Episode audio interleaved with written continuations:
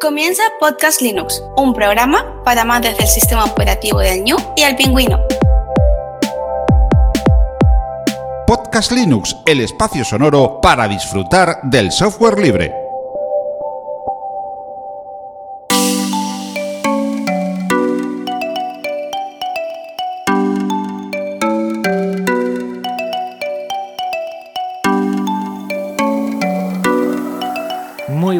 Amantes del software libre, bienvenido a otra entrega de Podcast la número 189.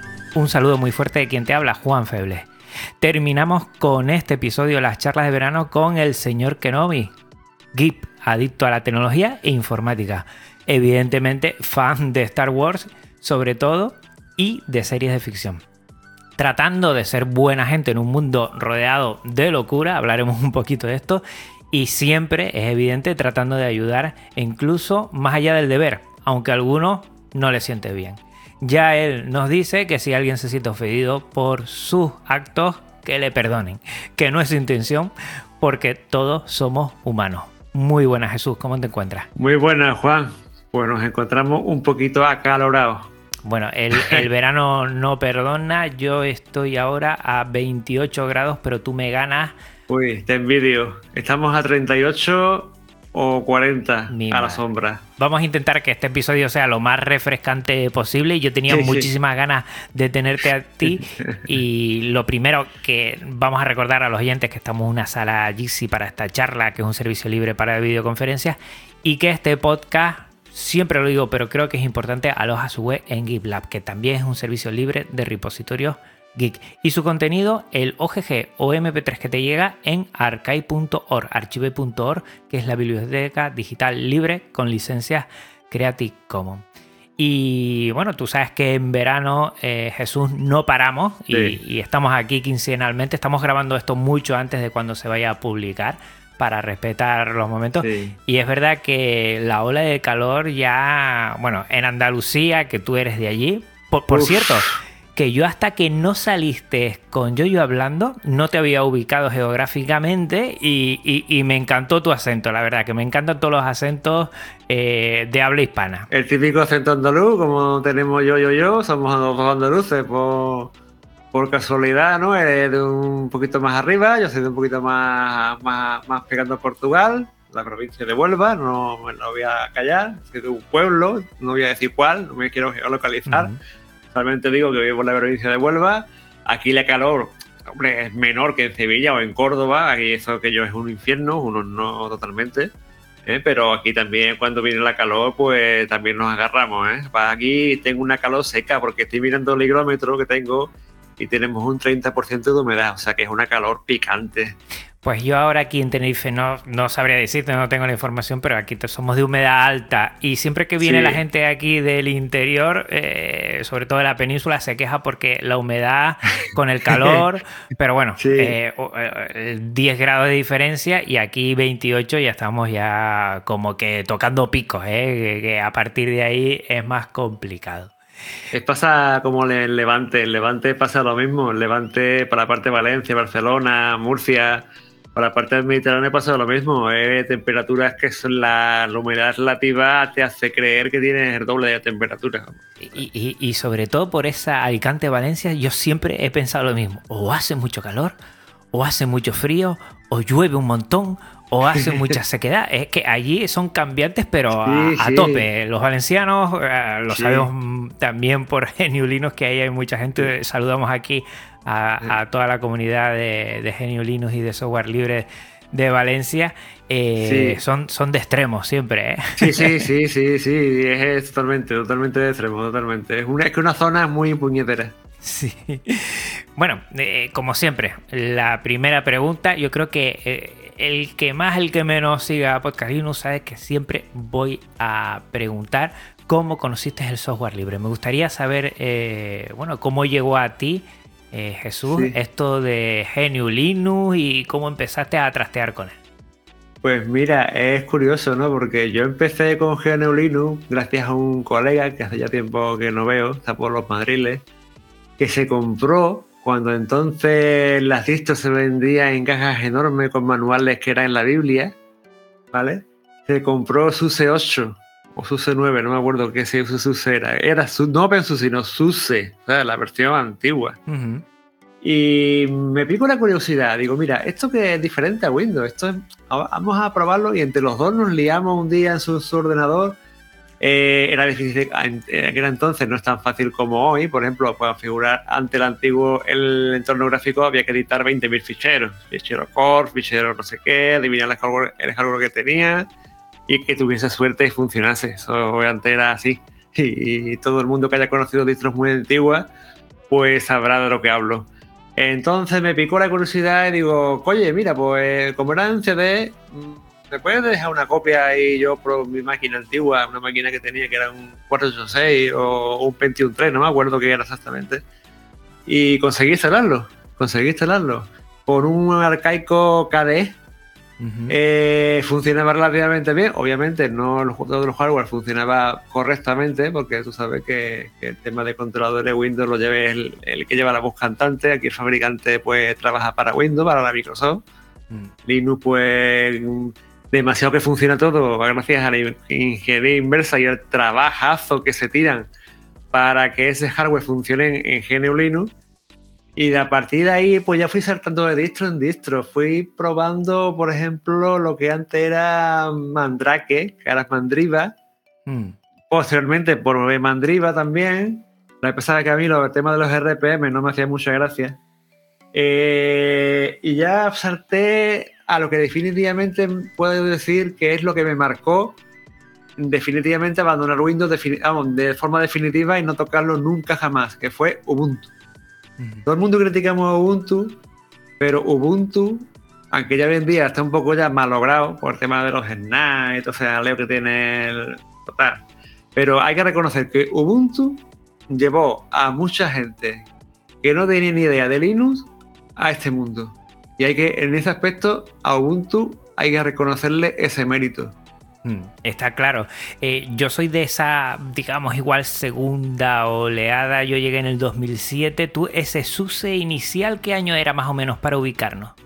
Ese SUSE era bastante viejo. Era, pues mira, te lo voy a mirar por la Wikipedia, porque. Espera, SUSE Wikipedia, porque yo no sé si era la, la versión 8 o la versión 9. Entonces, eh, tiene su tiempo. Mm. Ya verá, era eh, SUSE 90 y pico sería. Sí, por 90 y pico sería 90 y pico. Por la versión que llevas, el lanzamiento inicial fue en 92, o yo calculo por 98. Ajá. Más o menos. Sí, más o menos. Y tienes toda la razón del mundo que, hombre, ya de ese primer momento que tuviste tu contacto al mío, ya se nota diferencias, pero es que ahora. Ah con estos kernel que ya están, bueno, la compatibilidad es brutal. Total. La forma de, instalar, eh, hay muchas distros para empezar, ¿no? Y, muy fácil, más sencilla. Yo he tenido que, bueno, vamos a ver. Yo he tenido que ayudar a resetear unas ventanas e instalarlas de nuevo porque, porque Marta tiene que trabajar con ese sistema operativo porque en el trabajo eh, le exigen un... Sí, el trabajo manda Windows, eso hay que reconocerlo. Sí, sí, sí, y además, eh, este programa y este programa está para Windows, punto pelota, eh, se acabó. De tal. Además que yo en mi colegio pues trabajamos con Google y ahí yo no tengo nada más que decir. Pues este, esto me da de comer, esto es lo que me piden y, obviamente. Yo, yo, mando, ellos ordenan y yo mando.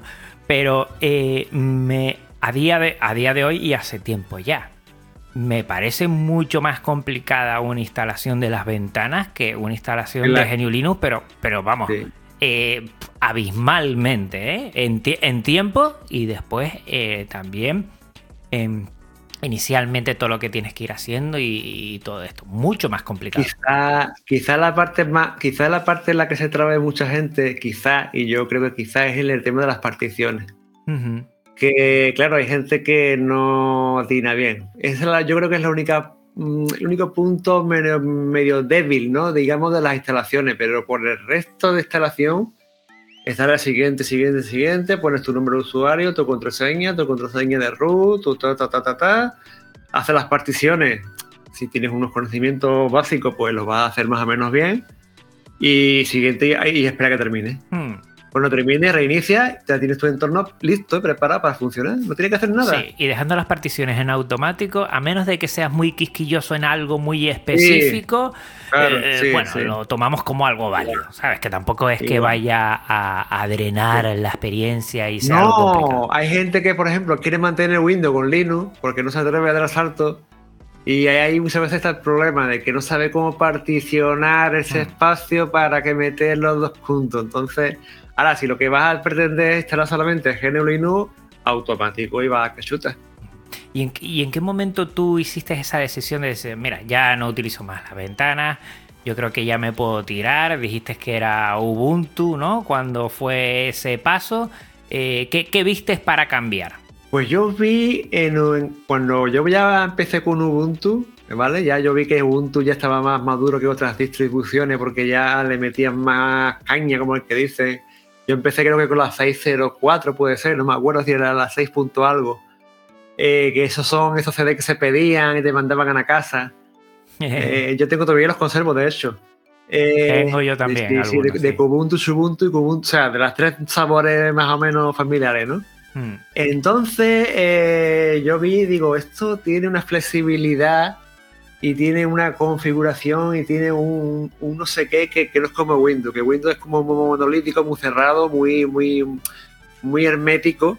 Y esto, sin embargo, yo puedo hacer lo que me dé la gana con él. Yo puedo poner, poner el panel donde me dé la gana, puedo poner los botones donde me dé la gana.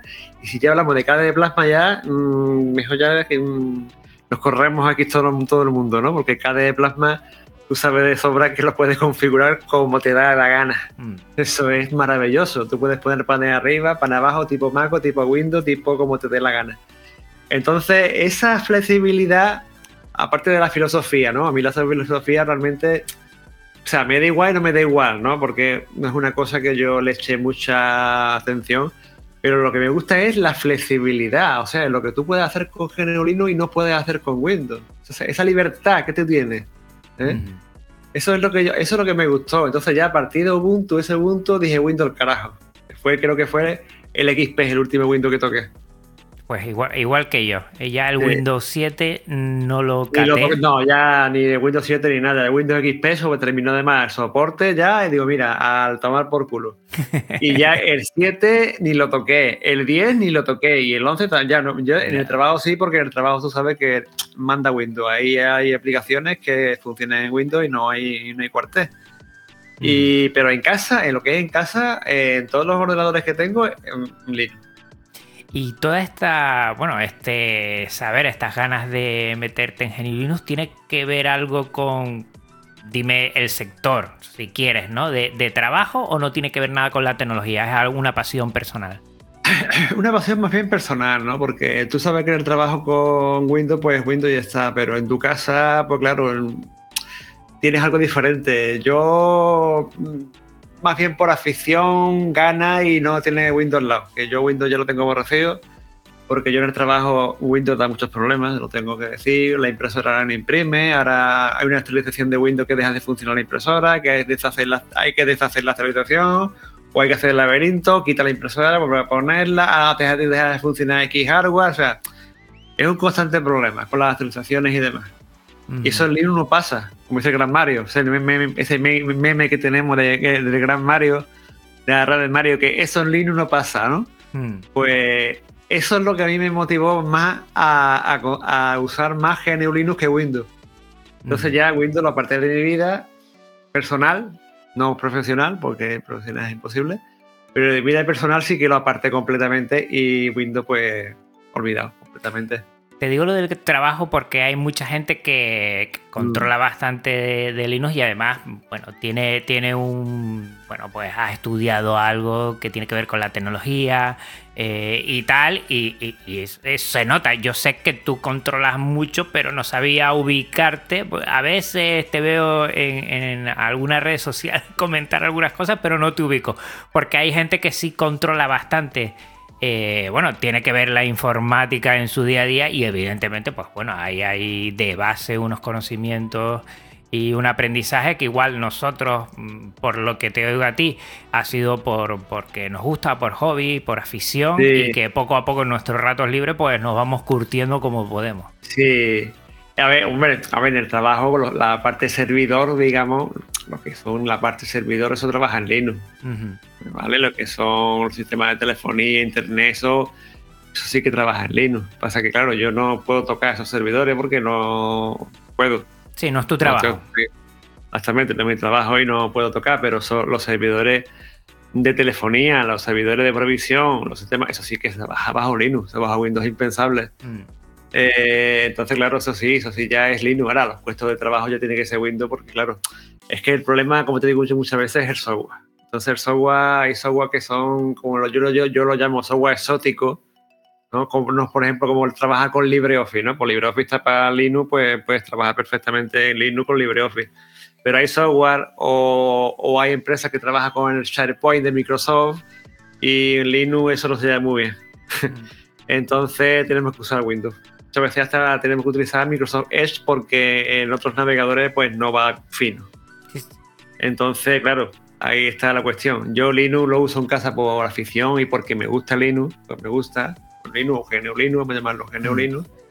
Y, ya está. Y, Windows pues, me lo quité del medio. Yo no quiero más Windows en mi, vida personal, no lo quiero. Mm.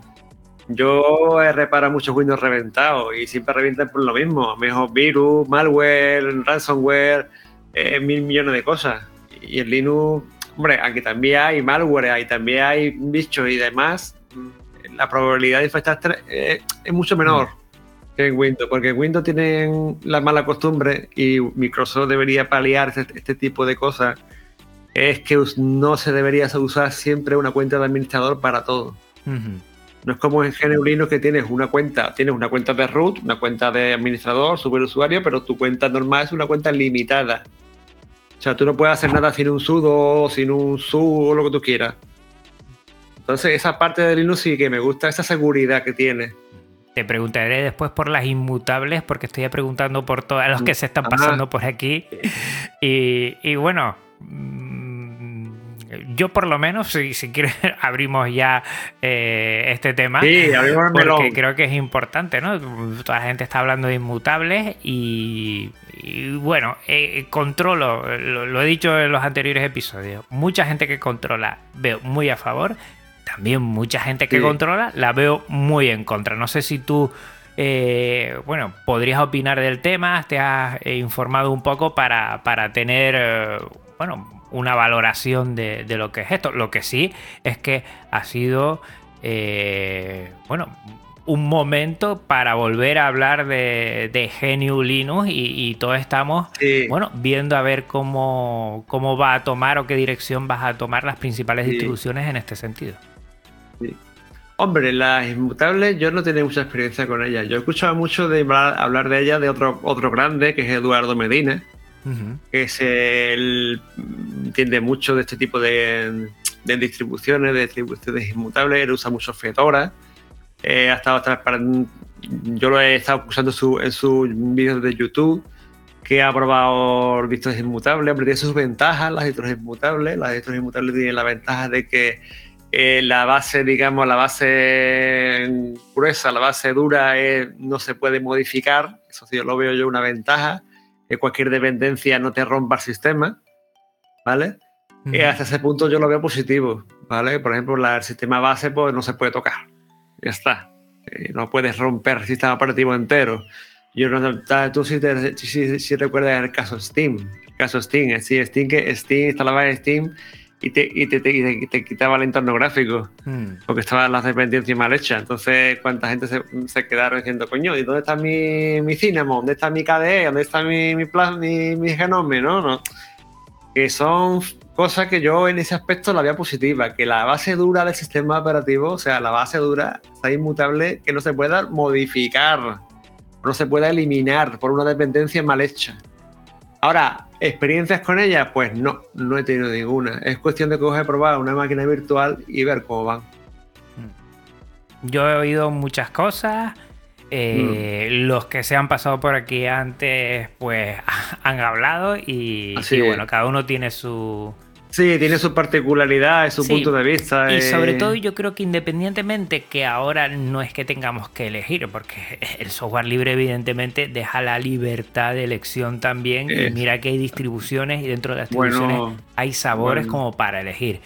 Parece que ahora las distribuciones están sacando su sabor inmutable, pues bueno, pues habrá gente que lo recoja. Y yo creo que de todo esto seguramente habrá un avance que aporte a todas las distribuciones Linux de alguna u otra manera, igual con la paquetería universal, se fomente más o se dé un giro de tuerca, eh, pero bueno, ahí veremos. Yo por ahora, mm, no sé, cada vez me cuesta, no sé, a ti, a mí cada vez me cuesta más cambiar y cada vez para hacer cambios es complicado, es complicado. Yo te digo que de Ubuntu salté, de Ubuntu salté a Arch Linux, ¿vale? Me estuve como unos 10 12 años con ella, conocí Manjaro, digo, vamos a probar Manjaro, que está basada en Arch, es una un Arch pero más pausada. Me fue muy bien un, tiempo, me fue muy bien, perfectamente, pero una actualización pues rompió en todas las tres máquinas, o sea, en el Limbus, el One, el antiguo que tú tienes, el chiquitito que tú tienes también igual que el mío, en ese no se rompió, pero en el Ryzen, en el, el One Ryzen y en el, un portátil viejo que tengo Asus, se rompió totalmente todo. Me cabreé y dije, mire, esa misma noche me acosté a la sala de madrugada, pero instalé Ars Linux en las dos máquinas. Es raro, te, pregunto, es raro porque normalmente, sin poner, eh, bueno, temas más, pero un archero es complicado que se pase a una derivada de archer, casi siempre le gusta. Es, complicado. Sí, es complicado, pero puede pasar, porque ya a mí me pasó, digo, yo porque hablaba muy bien de ella, hablaba muy bien de ella, Manjaro, porque Manjaro, porque Manjaro, porque Manjaro. Y digo, como estaba aburrido, digo, venga, vamos a probar Manjaro y a ver darle una oportunidad y fue muy bien. De hecho, desde 2008 estuve con Manjaro. 2008, 2018, perdón, 2018, 2019, por ahí. Hasta que hubo una gran actualización. Una actualización que se demoró un montón, que todo el mundo decíamos, ¿cuándo va a actualizar Manjaro? Bueno, bueno, bueno, pues actualizó Manjaro, actualizó todo y me rompió dos, de las máquinas, me la destrozó. O sea, me destrozó el entorno, no se veía fatal. El raíz del perfil, por si acaso el perfil se había corrompido, que va, se seguía viendo igual de mal eh, mira, pues cojo un pendrive, me bajé la ISO de Arch con, con un pendrive. Primero me metí en el Ryzen, le instalé, me metí en el parte de, y me costó las de la madrugada. Pero de las máquinas, dejé las máquinas, las dos máquinas con Arch Linux instalado. Yo creo, yo creo que te pasa como a mí, que cuando me tropiezo con un, con un escollo así. Eh, sí, a tomar por culo. Sí, sí, sí. O sea, no puedo descansar hasta que termine de solucionarlo. Yo soy igual, hasta que no termine de solucionar el problema, ya puede ser a las 5 de la mañana o recién lo hago, reviento. O sea, es que no duermo. Y, Marta, mi pareja, que tiene mucha razón, cuando no encuentro la solución, dice, desconecta, desconecta, mañana vuelve y en 5 minutos lo tiene hecho. Y cuánta rabia me da darle la razón al día siguiente. Mm. Pero es que es verdad, que a veces, bueno... Yo no, yo no puedo hacerlo, yo o lo soluciono sobre la marcha o reviento. O sea, que yo soy de ese tipo de persona. Diga, o tengo un problema, vale, tengo un problema. O lo soluciono hoy o, o, no duermo. O sea, y, es que lo soluciono al final.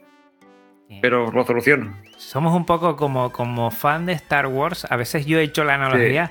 Somos un poco, eh, bueno, en este sentido, para mí, ¿no? Los, los Linuxeros y mm. Linuxeras.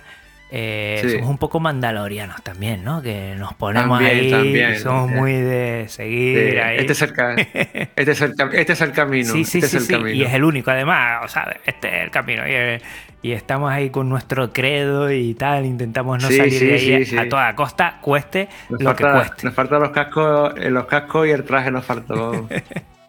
¿Esa pasión por Star Wars de cuándo te viene? Bueno, muy, muy chico, de mi joven, cuando vi la eh, irónicamente, vi la, irónicamente, vi la segunda parte. Empecé con la segunda parte, con el Imperio contraataca. No, vi, no llegué a ver la primera. Pero ya con el tiempo sí, ya con el tiempo sí, ya me hice con las tres, ya vi la trilogía, me gustó, me gustó bastante, me gustó a pesar de sus años. La segunda trilogía mm, me pareció un poco me, ahora ya me gustó un poquito más, ya será mejor por costumbre de verla, pero la tercera trilogía sí la considero sacrilegio. Eso no debería haber existido, eso no debería haber existido. Star Wars debería haber terminado con, como terminó y punto, ya está. La tercera trilogía es un sinsentido. Como es, eh, es agujeros de guion. Tú, tú conocerás a este famoso youtuber que es Andoni, que tiene un canal que se llama eh, algo de historia, no me acuerdo. Ajá. Pues tiene no, un canal no. que se llama, no lo conoces, No. ¿no? Pues tiene un canal que se llama Agujeros de Guión, tiene un canal que se llama Agujeros de Guión, te lo recomiendo si puedes verlo. Él analiza las películas a su modo ¿eh? y te dice los agujeros de guion, los sin sentido, te saltas de rey con él porque te da cuenta de la forma mm, que te saltas de rey con él. Y hizo un análisis de la última trilogía de, de Star Wars, la última que se hicieron, y la puso a parir por todas partes. y, y con razón, ¿eh? Porque yo las he visto y, y sí, muchos efectos especiales, muy bonito todo, pero mm, lo que es historia, desarrollo y demás es un... Ajá, Y lo de señor Kenobi. mm, Lo de señor Kenobi, a ver, viene... A ver, porque mi, mi primer... El, el nombre y mi apellido... El nom- eh, si tú... eh, el- las dos primeras letras de mi nombre y las dos primeras letras de apellido es Jedi. Ajá. Jedi. ¿Vale? Eh, está el truco, ahí está el truco. El señor Kenobi es porque el, porque el pobre Obi-Wan Kenobi, eh, los planes que hace siempre le salen malamente, o siempre le salían mala- malamente, o regulinchi. Y yo soy un clon de, de Obi-Wan Kenobi. Siempre venía, siempre venía Anakin a salvarle el culo. Pasa que yo no tengo un Anakin que me salve el culo, claro, evidentemente. Entonces yo me identifico mucho con Obi-Wan porque mm, los planes que hacía o le fallaban o le salían ranas o le salían mal, o sea que entonces me, hace- me identifico mucho con este, con este personaje de Star Wars. La verdad es que sí, me, me- vamos, que me, siento como, como él, vamos, con, Ujú. con sus fallos, con sus errores y demás, y, y, y Anakin corriendo a salvarle el culo, ¿no? Y, y en redes sociales siempre lo utilizas, siempre eso. Sí, Porque sí, también, sí. yo, yo te lo pregunté al principio, ¿no? Eh, Si podía usar tu nombre, una foto Sí, sí, o algo de mi esto. nombre sí lo puede usar. La foto, bueno, bueno, foto, bueno, foto. A mí no me gusta poner en redes sociales mi foto de verdad, no me hace mucha gracia, nunca me ha hecho gracia. Yo, yo sí la pone, de vez en cuando cambio de avatar, pero yo, yo sí la pone en la suya. A mí nunca me ha hecho mucha gracia, la verdad. Prefiero poner un avatar, algo ficticio. Yo las cuentas sociales nunca me creo con las, las creo con mis datos reales, siempre son ficticios. Nunca me ha gustado. Sí, eres muy reservado Nunca me de gustará. tu privacidad. Has Sí. querido siempre preservar. Exactamente, nunca, nunca me gustará poner mis datos reales. A lo mejor qui- quizás en Telegram sí, porque te más o menos, entre comillas, te obliga un poquito a identificarte ¿no? con tus familiares y demás, igual que WhatsApp, ¿no? Pero lo que es Twitter y demás, pues, o, eh, o Mastodon, o esta nueva, red, el Blue Sky, que se llama ahora, que se supone que es un clon de Twitter, que está en beta, total. Pues yo nunca ahí pongo mi nombre real ni fotos reales, pongo mi seudónimo, eh, señor Kenobi, con el avatar de Obi-Wan y, y poco más. Sí, sí, intentar separar que hay gente que, Sí, que, sí. que- que- vive en un mundo ficticio entre redes sociales y tal, Sí, que ya no sabe. Pero intentar separar, yo también me gusta dentro de lo que puedo. eh, las redes sociales que utilizo es para, para el proyecto, evidentemente, y para mi vida personal. Sí. Hace tiempo Sí. que ya dejé de, de compartirla y, y- y cada vez soy más Sí. receloso de, de todo lo que ponemos ahí. Sí, yo también. Yo de siempre he sido receloso con poner mi foto real. Hay muchas compañeras de trabajo que dicen, ¿por qué no te haces un Facebook? Digo, porque a mí Facebook no me gusta.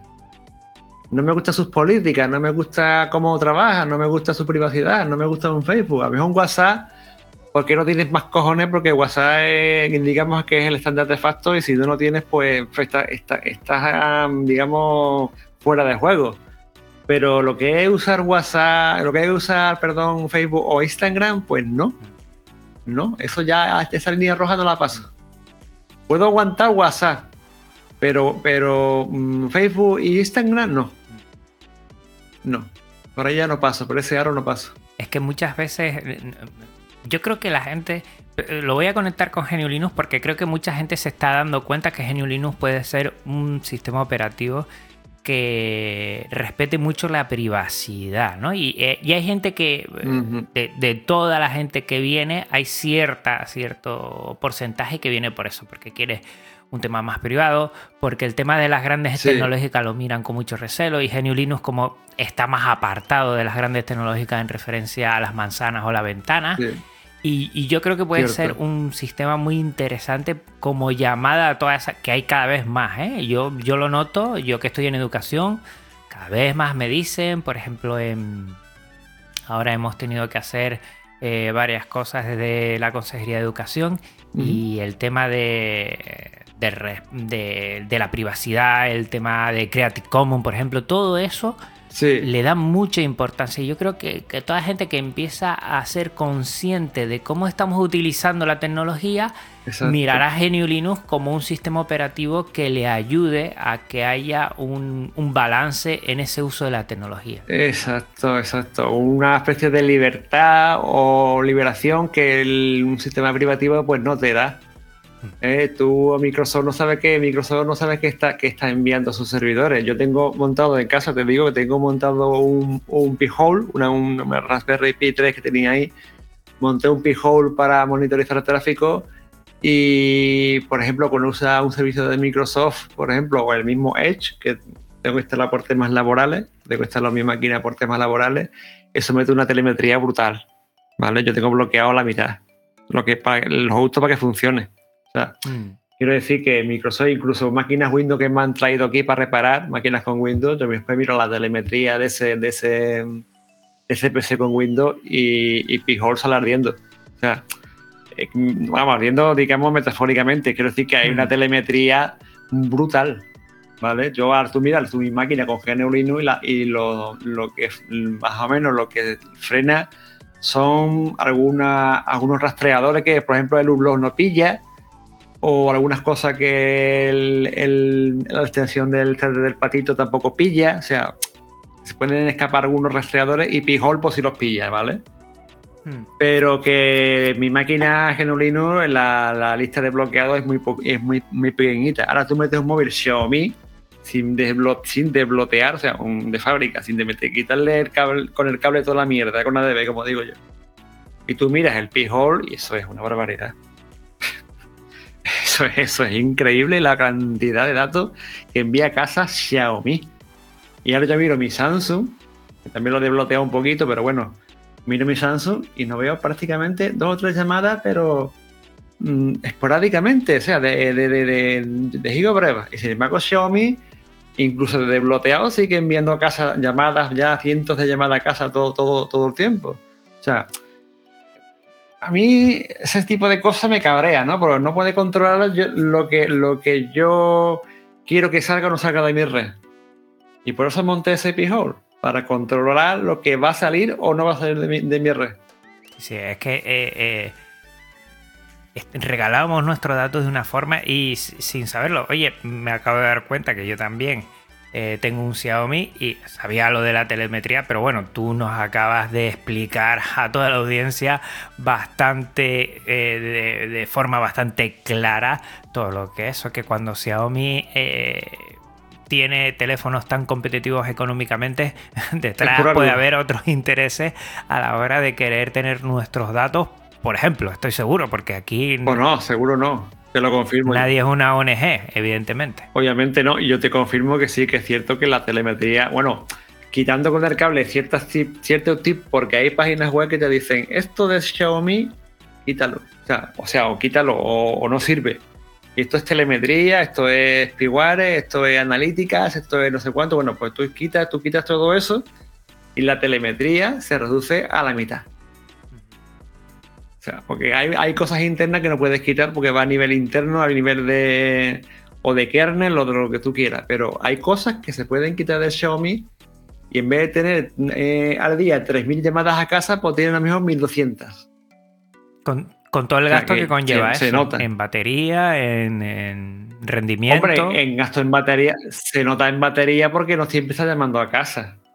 O sea, siempre tiene el móvil despierto. Entonces el móvil nunca descansa. Tú, un móvil Xiaomi de casa recién comprado, tú lo utilizas y tú le quitas todo el Blackwater que puedas y vas a notar, no hombre, no vas a notar el doble de batería, pero sí vas a notar que te duras un poco más. ¿Eh? Porque ya mi hermana sí tiene un Xiaomi, un Redmi 11, que le regalé porque el suyo estaba ya al pobre en las últimas, pero antes de dárselo lo desbloqueé. Y se nota un montón de antes a ahora. O sea, de antes de hacer unas 3.000 y pico llamadas al día, ahora hacer unas 1.100 o 1.000. Mm. O sea, que es una barbaridad.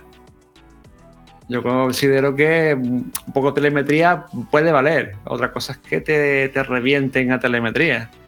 ¿no? Te revienten a enviarte datos de a saber dónde van a parar. Exacto, y que nosotros como, como usuarios no somos conscientes de todo eso. Estará en una letra pequeña en algún sitio donde evidentemente Seguro. tendrán que informar, pero bueno, léete tú eso. Sí, sí. No, de hecho, Xiaomi, cuando tú arrancas el móvil por primera vez, hay una serie de opciones que tú marcas. Es una opción que te dice eh, mostrarte anuncios personalizados. Eso creo que nadie lo desactiva. Además tiene truco, porque cuando tú lo desactivas, el botón de cancelar está, está invertido. Entonces, al estar, al invertido, el, el usuario le da al que no es. Entonces, aceptas que te metas publicidad. Son muy zorros. O sea, que se invierten los botones. ¿sabes? Eso me da cuenta en Xiaomi. Xiaomi hay que tener mucho cuidado con Xiaomi. Bueno, Xiaomi, marca china de esta de- de- del palo. Ya Puede ser Realme, puede ser mm, estas marcas tipo de Hmm. China. Yo ya yo lo tengo claro. Yo ya de aquí en adelante, eh, Samsung. Porque yo he visto, he monitorizado mi teléfono, que es un S21 FE. eh, lo he estado monitorizando con P-Hole y la telemetría es ridícula. Vamos, es que apenas hay, hay nada. La única telemetría que veo yo es la de Google. Que la de Google es la de Mm. Google, la que tiene Android. Pero propia de Samsung, o sea, propia de, digamos que Samsung envíe cosas a, su- a llamadas a casa, muy rara he visto alguna cosa. Pues mira, De Google un, sí. un dato a tener muy en cuenta, sí. porque siempre a la hora de decidirnos por, por un dispositivo y otro, creo que esto, por lo menos yo desde mi ignorancia, pues no es un, un factor crucial y creo que de esta conversación, de esta charla, Jesús, pues me voy a llevar, vamos, claro, eh, la- por lo menos mm, tener en cuenta esa decisión. Este parámetro y, muchos Eh. otros, evidentemente, pero sobre todo. este. Hombre, sabemos que Samsung es caro, porque para comprarte un Samsung yo te siempre recomiendo gama media alta, la baja es basura. Sí. O sea, media alta. O sea, media alta, mm, yo tengo el S21, me costó bastante caro, cerca de 700 pavos, pero yo lo pagué, yo lo pagué a plazo. Mm. Y no me he enterado, ya está pagado. El teléfono ya está pagado. Y lo pagué, creo que en 11 días, 11 meses, y ni me enteré que lo había, que estaba pagando un móvil. Y estoy muy contento con él. La verdad es que va con un tiro, tiene buenas cámaras, no será el mejor móvil del mundo, porque está ya la S22 la S23, estos ya son móviles de gama superior, que valen mil y pico de euros. Yo no me gasto mil y pico, me gasté 700, casi, no llegó, pero bueno. Pero a mí el móvil me encanta. Mm. Y ya pago hasta con él. O sea que tú imagínate ya la comodidad que me da a mí pagar con el móvil. Sí, al igual de cómodo que siempre eh, estuviste con Arch Linux, estuviste otros años Sí, con sí. Manjaro y has vuelto a. Arch Linux. Arlinu, he vuelto a Arlinu. Y Arch Linux estoy hablando mucho de él porque digamos que, que para Sí. mí y para mucha gente, pues bueno, es una distribución que este, en este 2023 pues se está hablando mucho, Sí, sobre uh, todo de los que divulgamos. Eh, ¿Qué te parece todo esto? ¿Qué, ¿Y qué te gusta más de Arch Linux? Eh, haz Linux porque puedes hacer lo que te dé la gana con él. Tú instalas una base, instalas una base eh, normal, sin nada, sin gráfico, nada, o sea, la base. Kernel, cuatro utilidades de 10 puntos, pero era tú, te los hace a medida a tu gusto. O sea, tú quieres, te instala más que lo que tú vas queriendo o lo que tú vas necesitando. Instalas la base y a partir de la base, pues dices, bueno, me hace falta esto, bueno, pues me instalo esto. Oye, pues ahora me hace falta esto, pues me instalo. Ya no viene instalado, sino tú te lo instalas y tú te lo, tú, como dices, tú te lo guisas y tú te lo comes. Mm, Eh, no es como otro distro que viene con un montón de software que no sirve la mitad, ni lo usa ni nada, y tienes que andar con APT o con lo que sea para quitar todo ese bloatware que digo yo, para que no te ocupe espacio o el SSD no se te pete, porque los SSD no es como un disco duro, son más pequeñitos, valen más caro que un disco duro, sí son más rápidos, pero la vida también de SSD suele ser menos que un disco duro. Entonces, Arch Linux tiene esa ventaja de ártelo tú mismo. Además, su filosofía es esa, la filosofía Kiss, ¿no? La filosofía Kiss se pone, como era? Keep it simple, stupid, ¿no? Ah, Manténlo simple, estúpido. O Mm. sea, esa filosofía a mí me gusta mucho. A mí me tiene enamorado, ¿eh? Manjaro, pues sí, Manjaro te lo daba todo hecho, ¿de acuerdo? Sí, te lo daba todo hecho, todo configurado. Era una buena opción para el gaming porque tenía el Steam instalado, tenía todo instalado, pero Manjaro últimamente yo estoy visto, estoy viendo que se está viniendo como abajo. ¿Y el motivo? Está empeorando. La calidad, que no parece que no pasan bien las pruebas de calidad de la paquetería y hay muchas veces fallos tontos que, que en ARS no pasa. Y ARS está más al día que Manjaro. ¿Me explico? Mm. Porque tú sabes que en tú todos los días haces un SIU y todos los días hay algo. No para, las actualizaciones, ¿eh? no paran. Ay, mejor lo mismo hay tres paquetitos que te encuentras con 100 o te encuentras con 200. O sea que que Arch Linux es un distro que siempre está en constante evolución y sin embargo no falla. O sea, no. O por lo menos yo no la veo unos, unos fallos diciendo, hostia, esto es un fallo muy gordo, muy gordo de usabilidad, que te falle cualquier aplicación. No, no, no, es que yo eso no lo veo. A lo mejor eh, no tendrá alguna cosilla, pero yo creo que puede ser un, algún bug. Que cuando tú cierras una aplicación te da un set fault, puede ser un error de Qt6, un error de la aplicación, pero vamos, la, aplicación funciona más que el error te lo da con la cierra. Mm. No, eso no es irrelevante. Pero Manjaro sí que estoy notando, bueno, notando alguna gente que tiene Manjaro de que mm, es como si no probaran bien los paquetes. Como si no lo testearan con todo el mismo que deberían testearlo cuando en ARC funciona, a mejor Manjaro no funciona y te explique tú por qué no funciona en Manjaro siendo la misma paquetería de ARC y en ARC sí funciona. Entonces dices tú, coño, me voy a ARC y el instalador de ARC, hombre, es un poquito puñetero, pero funciona más o menos bien y se instala más o menos bien. Mm. A mí lo que me tiene enganchado es eh, Pac-Man y Aur. Yo, yo, ah, no sé. O sea, por ejemplo, de las inmutables, eh, una cosa es que utilizan paquetería universal. Y a mí la paquetería universal eh, tengo mis peros, ¿no?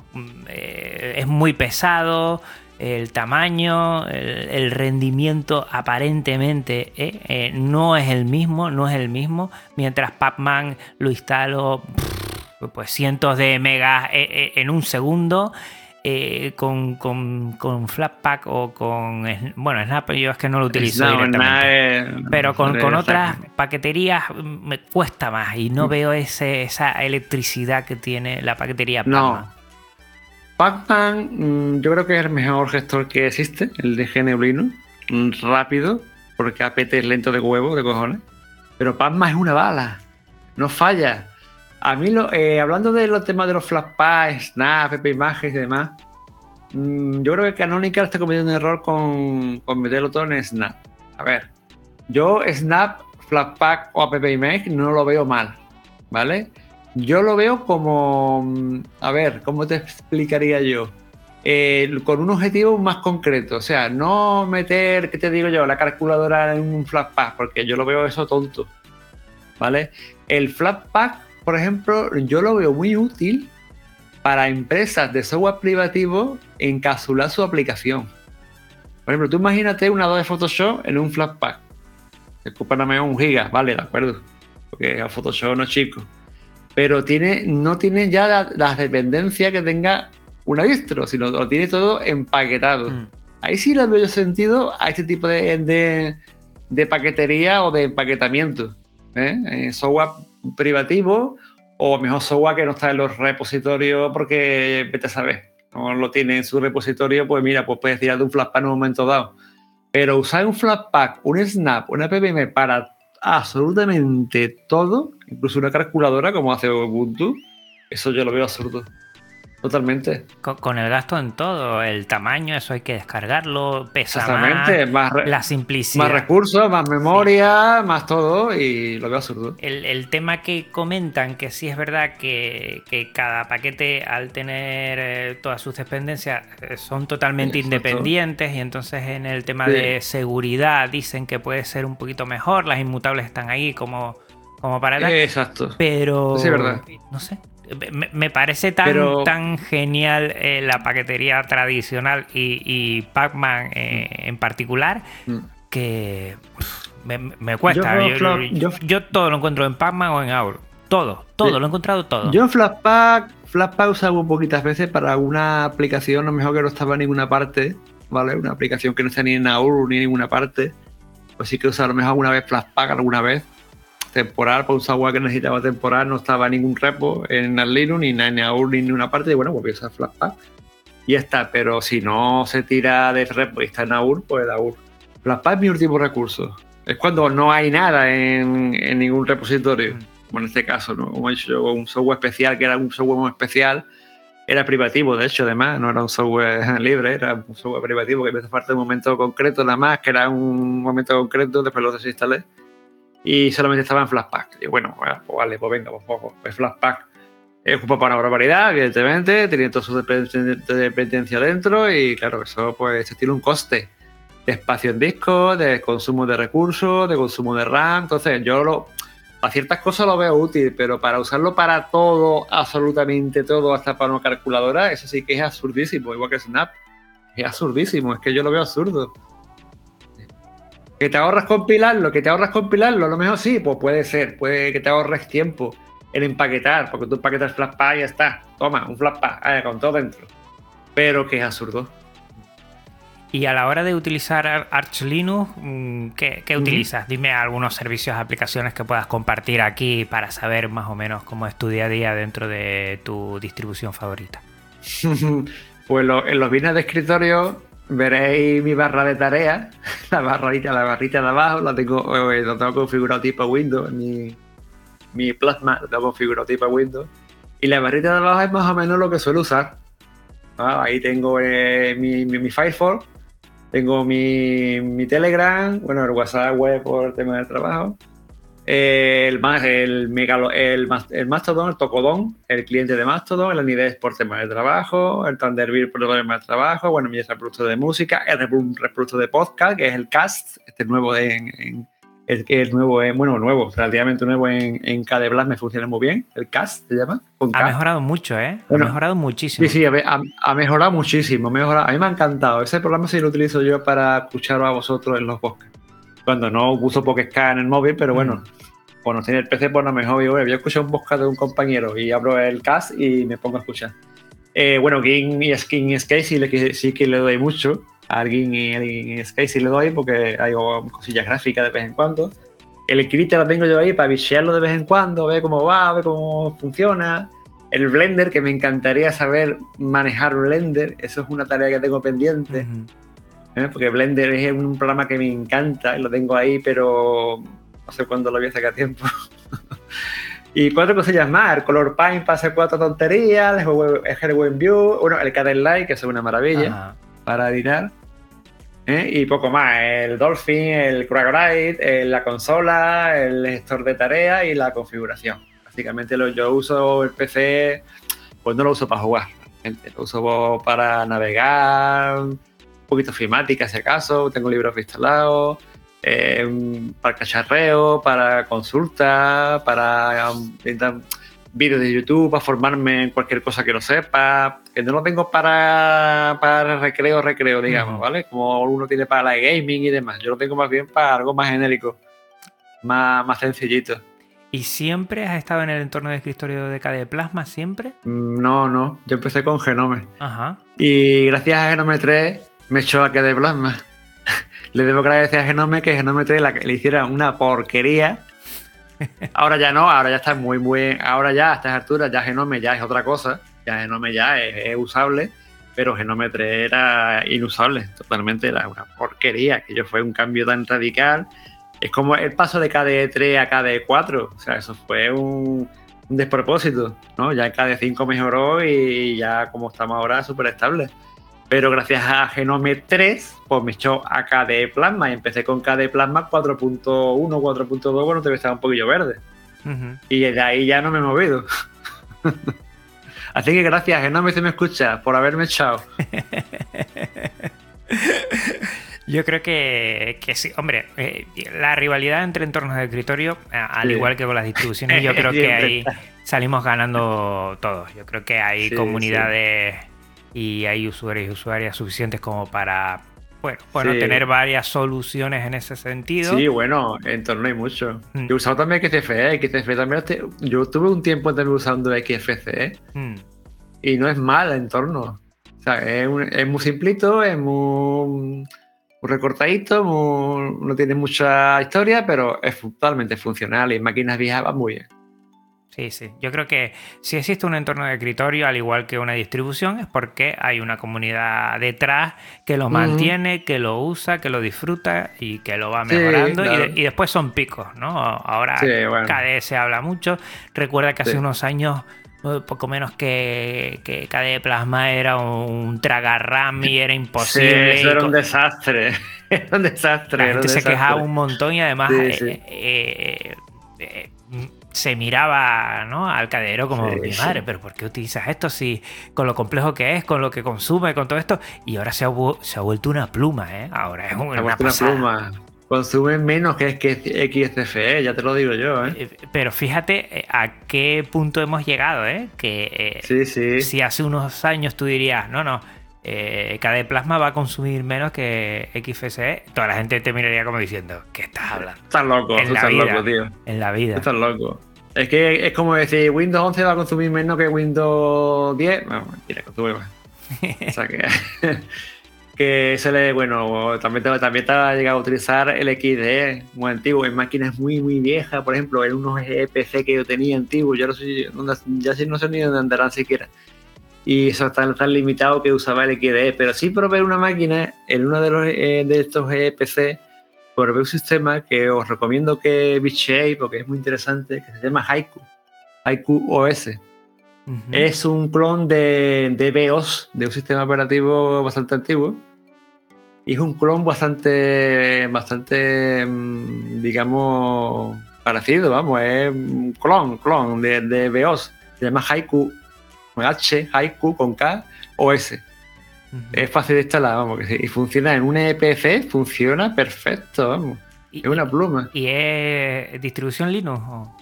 Basado en él, pero no. O sea, es como una mezcolanza, ¿vale? Es como una mezcolanza, pero que funciona bastante bien y tiene también una buena paquetería, no tiene de todo, como puede tener Arch, Ubuntu, OpenSUSE o Fedora pero para máquinas muy, muy, muy, muy, muy viejas que quieras recuperarla para hacer cualquier trasteo, cualquier picheo, el Haiku este va muy bien. Yo lo tengo en un, en un Atom N270 que es mononúcleo, que eso es una castaña, es una castaña pilonga.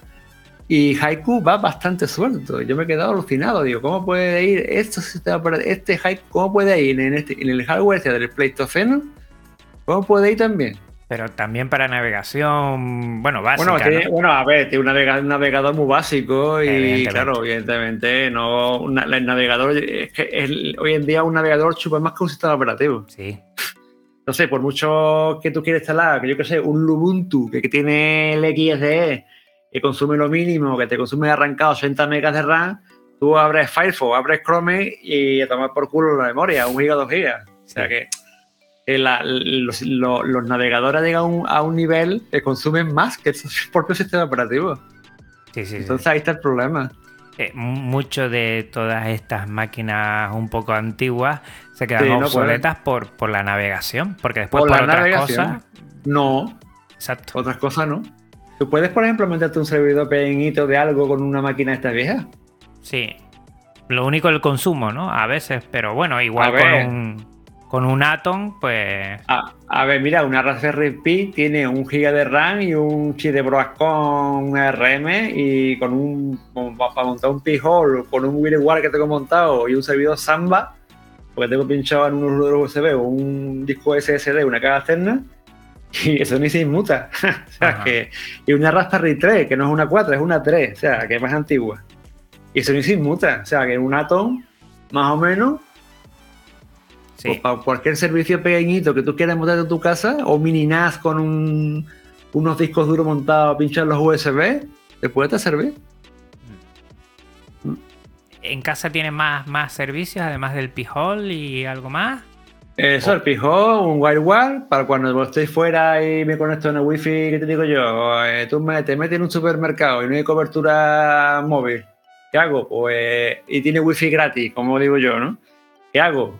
Así por wifi, me conecto y me conecto al VPN, al WireGuard. Entonces pasa por el, pasa por la, por la, por el túnel y además como el WireGuard está ligado a P-Hole, porque cuando tú instalas el WireGuard te dice, eres todo P-Hole, ¿quieres que se vinculen?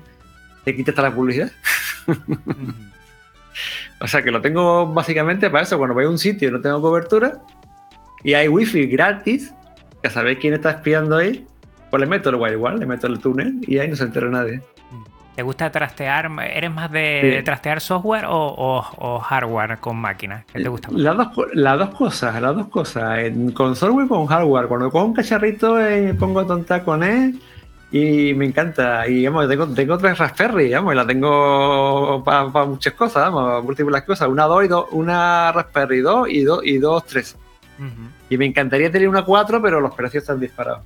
imposible. de, locura. De locura. Me gustaría tener una 4 para, meter ahí incluso contenedores con cosas, pero es que está en un precio que... Bueno, es imposible, eh, hasta encontrarlo ya es imposible. no, encontrarlo lo encuentra, pero claro, a 200 pavos. Sí, sí, claro. Pago 200 pavos. yo me compro un mini PC, le pido, le pido el Slimbook o un, un Slimbook 0, esto que tienen ellos cero, este es el 0. Mm. El modelo, el modelo 0 básico, que vale 200 pocos euros, el básico. Y, tengo más potencia una Raspberry. Mm. Qué tontería. Oye, que, ya, ya, que estamos hablando de Slimbook, ¿qué tal tu experiencia con Slimbook? Pues mira, el, el One, el Intel, el que tú tienes también igual que el, el mío, que es la primera generación, el de sexta generación, el primer Slimbook Pein que salió, ahí está todavía funcionando. Lo tengo como secundario porque ya tengo el Ryzen, el AMD Ryzen, y lo tengo como secundario con Manjaro, curiosamente, porque el único sitio, el único donde no explotó, es curioso. Ahí sigue funcionando la aceleración y no se rompe, pero lo que uso más es el Ryzen, el, AMD Ryzen. Bueno, pues ya por potencia, ¿no? Porque un Intel es esta generación y un Ryzen, un AMD Ryzen que es el, el 7, el 4800H, pues la potencia se nota. Hmm. La verdad, para que te voy a engañar, ¿no? Hmm. El hermano tiene, tiene doble de RAM, tiene más capacidad, bueno, yo qué sé. Se nota, se nota. Y son equipos buenos. Súper silencioso, ¿no? no, se escucha, no se escucha, apenas se calienta. Así que todo lo tengo refrigerado con unos ventiladores, porque ahora en verano se calienta un poquito más, pero bueno. Pero no se escucha, no sé. Es que, es que yo no sé cómo lo hace Limbo, la verdad. Es que hace unos, unos cacharros que no se escuchan. no, no, los mini PC que tiene, y, bueno, y todas las gamas, todas las gamas la verdad que está muy bien. Y estoy por comprarlo un portátil. Yo quiero hacer con el Essential porque yo no uso. A ver, no uso el, portátil a nivel pro. Yo tengo una sub, ya tiene ya 7 8 años ya, que ya la TTR la ha petado. Tengo que le funcione el Wi-Fi. El Wi-Fi es Wi-Fi BGN, va a 50 megas, total. ¿Cuántos años dijiste? 7, 8, 6 o 7, 8 años tiene ese portátil ya. Ya la batería ya está reventada, evidentemente. Total, es un portátil de mierda, como digo yo y les quiero comprar más adelante, no sé, la cosa un poquito más bollante, a Slimbook les quiero pedir el, el, Essential, pero ampliado, claro, más RAM, más, más, SSD. Mm. Y les quiero pedir el Essential, porque ya el Pro, ¿para qué? Si yo es que no lo uso, yo lo uso para lo que tú, yo te he dicho, para cosas muy simples.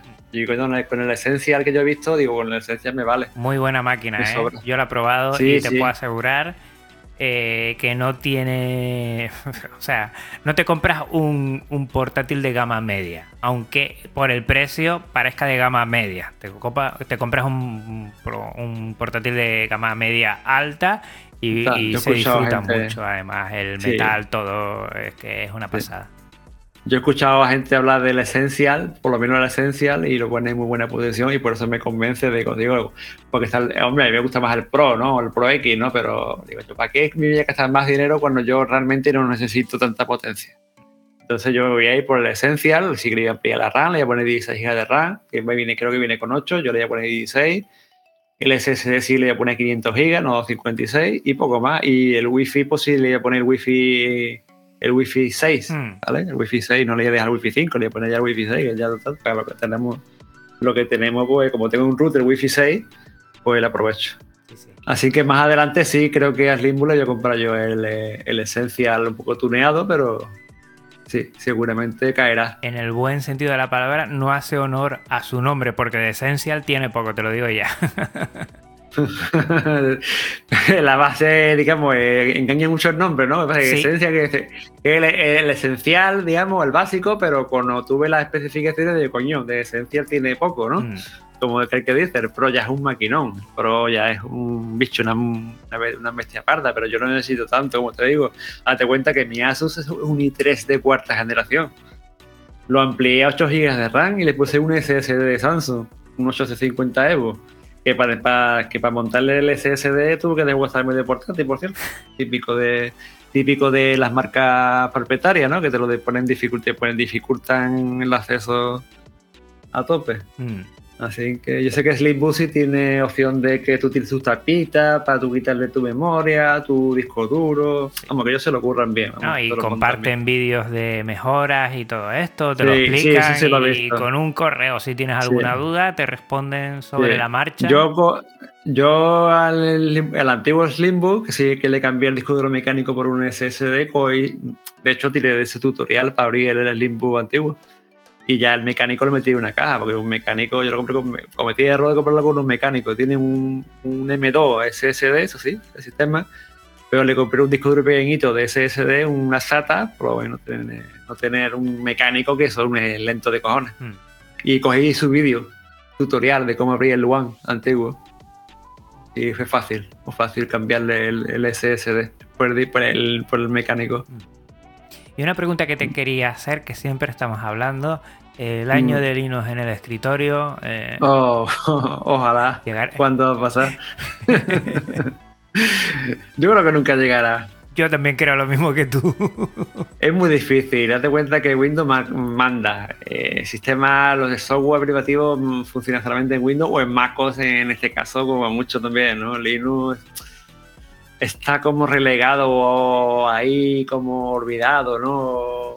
nadie se acuerda de él. Hay cosillas a lo mejor privativas, por ejemplo, el Anides tiene una versión muy antigua, por la 7 y Linux tiene la 6, usa GTK2, GTK2, que en Wayland no funciona, por ejemplo, el Anides por usar GTK2. Y estoy usando Core, Xcore, porque en Wayland no va Anides. Y cuatro cosas así, pero Linux está muy, muy olvidado. Nunca va a ser algo mainstream, ¿no? Nunca va a ser algo. No, mainstream. Oye, tiene sus ventajas, ¿eh? Porque si es algo mainstream, mm, va a haber virus, malware a todo tu triple como en Windows. Entonces, yo prefiero que, nos, que seamos pocos los usuarios, que esté más seguro a no tener un Windows con un montón de virus, un montón de malware, un montón de mierdas. ¿eh? Cuando, claro, como somos minoría, pues no hay interés cuando, cuando el, grueso de hacker o de delincuente se van al grueso, en este caso de Windows. Incluso en, MacOS también hay bichos. Sí, sí, sí. Que parezca mentira. ¿eh? Yo creo que, sobre todo es lo que dices tú. Siempre seremos una minoría, pero bueno. Sí. Estamos aquí siempre. Exacto. Somos, somos, somos fieles al sistema y ya está. Pues nada, Jesús, se nos ha pasado la horita. Yo no sé si te has dado cuenta, pero ya llevamos Por una ni cuenta. Y ni cuenta me Sobre todo agradecerte porque me encantan, la verdad, estas charlas. Para mí el alma de Podcast Linux son estos Linux Connection. Y sobre todo con, usuarios como tú, usuarios puros. A veces traigo aquí a alguien que también es podcaster o divulga o tiene un proyecto, pero tú eres ese, permíteme decirlo, típico usuario que, es usuario de a pie, normal y corriente, ¿eh? que, intenta compartir sus cosas en, redes sociales, pero sin más pretensión que, bueno, estar ahí. Y creo que de toda la charla que hemos tenido, pues hemos aprendido mucho. Yo también he aprendido muchas cosas y sobre todo de, de disfrutarlo. Ahora que estamos en estos Linux Conexión de verano, que sean un poco el, refresco, ¿no? De, de, este calor que hace. Efectivamente, y disfrutarlo. Yo te agradezco un montón, ¿eh? Es un montón. Yo a ti de haberme entrevistado. Bueno, que te hayas pasado por aquí, que, tú como todos, la verdad es que tengo que agradecer un montón, que es, oye, perfecto, oye, muchas gracias, oye, encantado. Y, la verdad, todo facilidades para que, bueno, quincena a quincena, eh, cada dos semanas, pues podamos tener aquí nuestro podcast Linux y compartir que esa es la pretensión. Y mira, conocer a gente como tú, que la verdad es que me he quedado muy contento. gente sencilla, gente sencilla, gente que no sea mejor podcaster, por ejemplo, el gran Yoyo, eso es una máquina, decirlo de verdad. Eso es, Yoyo es, es único, es, una, es un personaje único. Eh, eh, somos muy colegas, muy bien. Con él y yo nos gastábamos muchas bromas. Y, ya está. Y después te, te conocía también ya, gracias también a él. Ya todo, tengo tus podcasts también aquí apuntados. Lo voy escuchando los Linux Connection. Son muy interesantes. Muchos, algunos son muy interesantes. También he aprendido mucho de esos Linux Connection con otras personas. He aprendido bastante. Y te agradece mucho tu colaboración y tu interés en este tipo de cosas. La verdad es que sí, la verdad es que esto es maravilloso. Yo hasta por egoísmo me encanta aprender y por eso quiero contactar con mucha gente para compartir ese aprendizaje y después todo lo que voy recabando poquito a poquito, pues intento también darlo a conocer y, disfrutar de, tanto y tantos que nos da de manera libre eh, lo que es Genio Linux y el software libre, pues yo intento pues esta moneda de cambio que es Podcast Linux, pero que, gano mucho con Podcast Linux, ¿eh? gano mucho. Sí. Me parece estupendo. Me parece estupendo, Juan. Pues nada, hasta aquí el episodio de hoy. Recuerden que este y todos los de Podcast Linux tienen una licencia Creative Commons reconocimiento compartir igual 4.0 y que también toda la música es Creative Commons. Lo que está oyendo ahí un poquito más apagado ¿eh? es la música que siempre pongo y que te pasas por la nota del programa y puedes conocer a sus autores recordar a los oyentes, aunque lo digo todos los días, al empezar y a terminar, creo que es importante. Este podcast lo sube en GitLab, que es un servicio libre de repositorios y su contenido en archive.org, archive.org, la biblioteca digital libre con contenido creativo. Si quieres contactar conmigo o con el señor Kenobi, no dudes en hacerlo. Te pasas por las notas del programa para conocer dónde nos puedes encontrar. Gracias por tu tiempo y escucha y atención. Eh, bueno, señor Kenobi, un abrazote muy fuerte desde Tenerife. Igualmente. Pues nada, hasta otra Linuxero, hasta otra Linuxera. Un abrazo muy, muy fuerte. Chao. Chao. Podcast Linux, un espacio sonoro para disfrutar del software libre. Podcast Linux, tu podcast sobre New, Linux y el software libre.